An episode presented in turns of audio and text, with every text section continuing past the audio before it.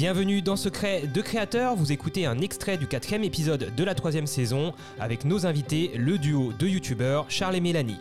Cet épisode est sponsorisé par la boutique Photo Ciné Comédie. On passe rapidement sur votre carte blanche. Allez, parfait.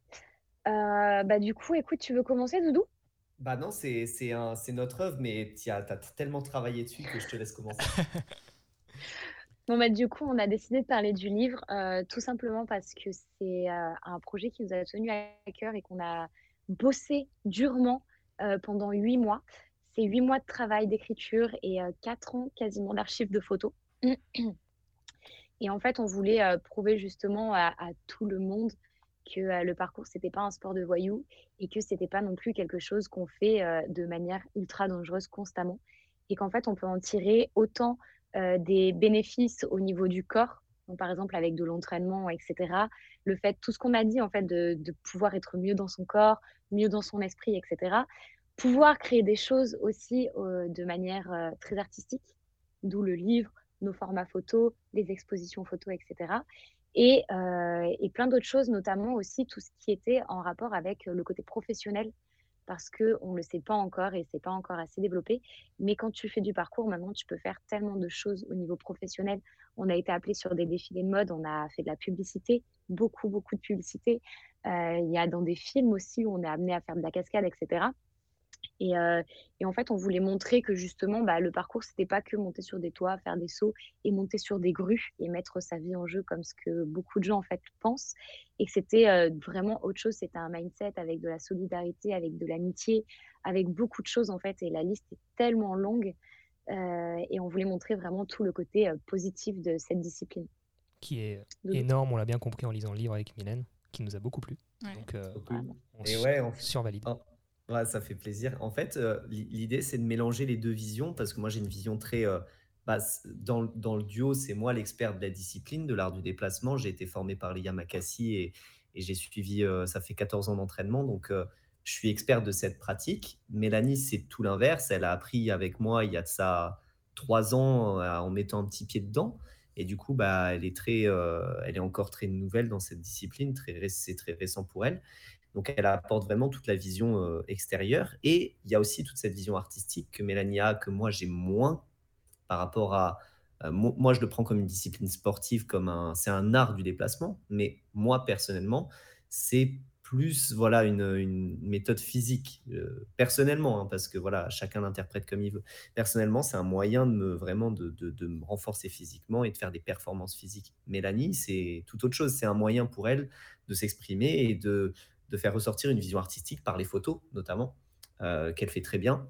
Et, euh, et, du coup, ça permet de faire des images inédites qu'on n'a jamais vues, euh, avec, par exemple, bah, des photos sur des monuments historiques comme à Bordeaux, le Grand Théâtre, où on a eu des autorisations pour grimper et faire une prestation là-haut, ou des, sur les plus hauts immeubles à Dubaï, où on a pu grimper, euh, là, illégalement cette fois-ci, euh, sur les immeubles pour faire des photos et ramener des, photos incroyables des, des, plus hautes tours de Dubaï.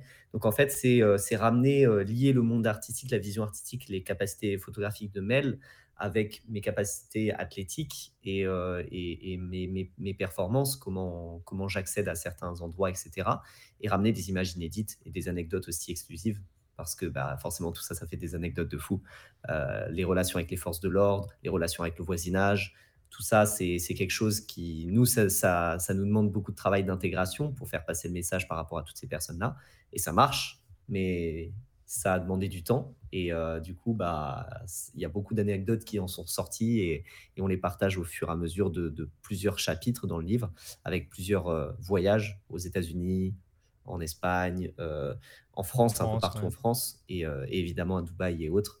Donc, Londres aussi, il y a un petit chapitre mmh. sur les championnats sur du monde du World Chess Tag, c'est ça, mmh. les championnats du monde du chat, où on explique un petit peu comment ça s'est passé, le rôle de Mélanie dans cette aventure-là, mon rôle, comment on a, Qu'est-ce que ça a, a, évolué. eu comme influence aussi pour des projets pro derrière, parce que Mel, maintenant, tu es commentatrice euh, en France, euh, sur l'équipe 21, c'est ça?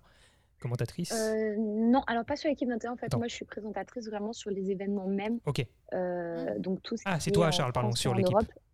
Ouais, l'équipe 21, c'est moi qui les font. Et euh, Mel est commentatrice sur euh, physique pendant les événements, c'est ça, voilà, juste ouais, c'est ça. Mais ouais, du coup, en fait, que hum, je sais pas si tu avais fini, Charles, du coup, mais, mais... non, mais du coup, voilà, qu'est-ce que ça nous a permis de faire, comme tu disais, quelles, opportunités s'en sont sorties et, et, voilà notre vision de, de, la discipline et ce qu'on en a fait en tout cas et les, les débouchés derrière. En tout cas, on attend le tome 2 parce que je pense que vous avez plein d'autres choses à nous partager et euh, en vrai, on en redemande. Donc, c'est trop, trop cool. Donc, j'invite tout le monde à, se pencher sur ce bouquin. Juste le feuilleter déjà dans la librairie pour voir un petit peu. Euh, derrière, moi, je trouve que ça transpire une maturité, effectivement. C'est ce que tu décris là, une maturité de la pratique, euh, une philosophie de vie donc tout ce qui vous correspond, tout ce qu'il y a sur votre chaîne YouTube. Donc ça, ça fonctionne super bien. Et on en ressort en fait boosté pour envie de, que ce soit dans le sport ou d'autres, autre chose, envie de se surpasser et d'avancer et de faire des projets. Et je pense que c'est un peu la conclusion de ce podcast. Juste faites des choses, produisez, faites-vous kiffer et euh, n'ayez pas peur de l'échec, n'ayez pas peur, enfin l'échec. Vous fera, vous fera grandir. mais il y a des mantras à la fin de chaque chapitre. Voilà, à la fin de chaque chapitre, il y a des mantras, mais qui sont bons à, à utiliser en fait dans ta vie au quotidien. C'est-à-dire que Demain, par exemple, quand on est allé à Londres, j'avais jamais fait de photos d'événementiel. Ça faisait genre euh, quelques mois que je, commençais à avoir mon appareil entre les mains. J'y suis allée avec un objectif qui était complètement pété. Euh, Charles, au niveau du jeu du chat, il avait fait une fois dans sa vie. Et, en fait, si tu veux, on y est allé et on s'est dit, OK, bon, bah, on le fait en fait. On se pose pas la question. C'est-à-dire que maintenant qu'on y est, on le fait. Et en fait, tu peux tester tellement de choses. Tu peux, du moment que tu le fais en fait et que tu le tentes, bah, tu peux pas avoir en fait, c'est pas grave si tu as fait 50% du chemin en fait. Et à la fin de chaque chapitre, il y a un mantra qui te pousse en fait justement à voir les choses différemment, à avoir un œil soit artistique, à avoir, euh, je sais pas, l'envie de développer quelque chose et de le faire malgré les difficultés. Et ensuite, il y a le côté aussi tout public, c'est-à-dire que en fait cette discipline-là, on la popularise. On n'est pas en train de, vouloir faire une apologie de il faut euh, faire du résultat ou faire des choses comme ça. C'est en vrai chaque personne qui peut être intéressée par cette discipline ou non, en fait, si elle se plonge dans le livre, elle va la comprendre. En fait, elle va comprendre pourquoi il y a autant d'adeptes et pourquoi, bah, du coup, demain, on va faire un saut. En fait, tout ce que ce saut-là comprend, bah, en fait, c'est des choses qu'on voit pas mmh. et dont les professionnels, par exemple, vont pas forcément parler. Mais derrière, voilà, c'est on veut que tout le monde puisse un petit peu se mettre dans cette discipline, la comprendre avant de la juger aussi. C'est pas faire le malin sur, euh, sur les toits, c'est autre chose, c'est toute une autre dimension qu'on comprend à travers le livre. Et tu parlais tout à l'heure d'un enfant de 5 ans, mais moi je dirais plutôt c'est aussi faire comprendre surtout aux gens qui ont 50, 60 ans, qui sont pas bercés peut-être euh, par tout ça et qui jugent peut-être un peu trop vite cette pratique en vous voyant faire. Euh, et ça aussi, vous en parlez dans le livre, du coup, avec effectivement les gens, les bonnes rencontres, les moins bonnes, mais toujours il y a quelque chose à en tirer. C'est pour ça que le livre s'appelle Voyou d'ailleurs, c'est parce qu'on démonte un, petit peu cette idée reçue.